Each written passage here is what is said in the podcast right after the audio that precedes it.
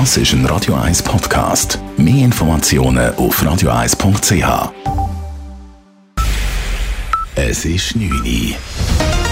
Radio 1, der Tag in 3 Minuten.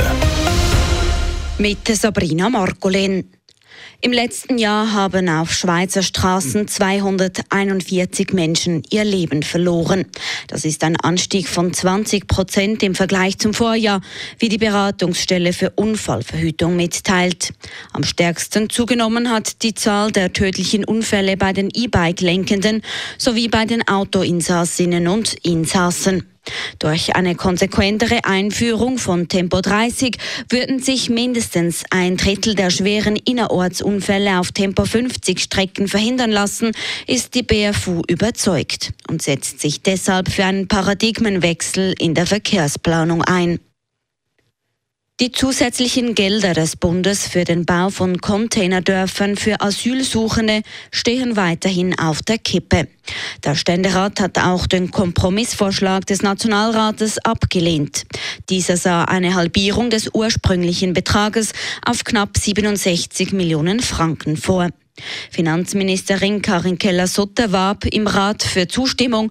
Das Staatssekretariat für Migration habe ihr gerade heute Morgen verschiedene Prognosen für die Entwicklung der Asylgesuche vorgelegt. Es kann sein, dass die Unterbringungskapazitäten mit der Halbierung im Herbst nicht ausreichen.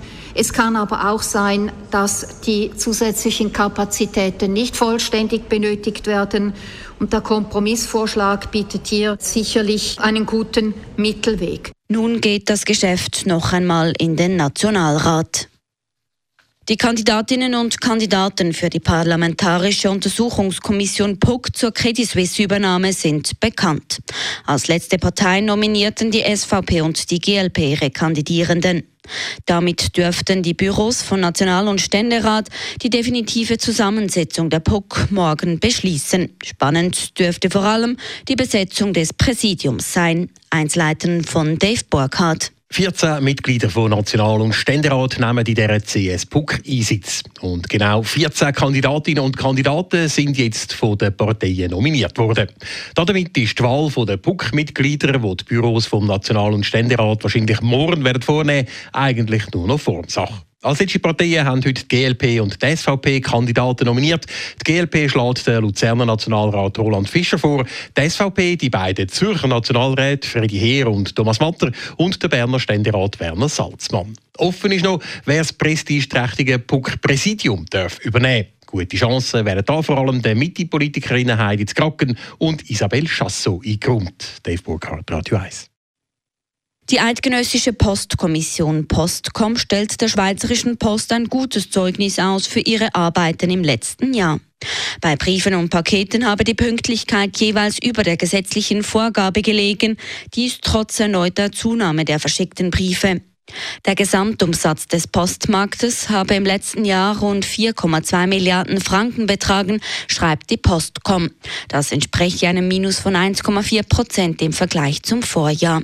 Verbesserungspotenzial für die Post gäbe es bei den Arbeitsbedingungen, vor allem wegen zu langen Arbeitszeiten oder unterschrittener Mindestlöhne.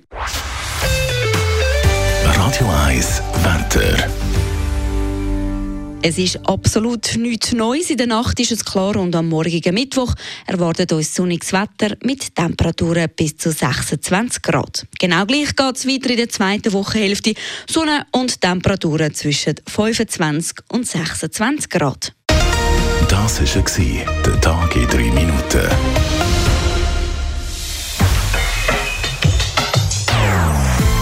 Nonstop das ist ein Radio 1 Podcast. Mehr Informationen auf radio1.ch.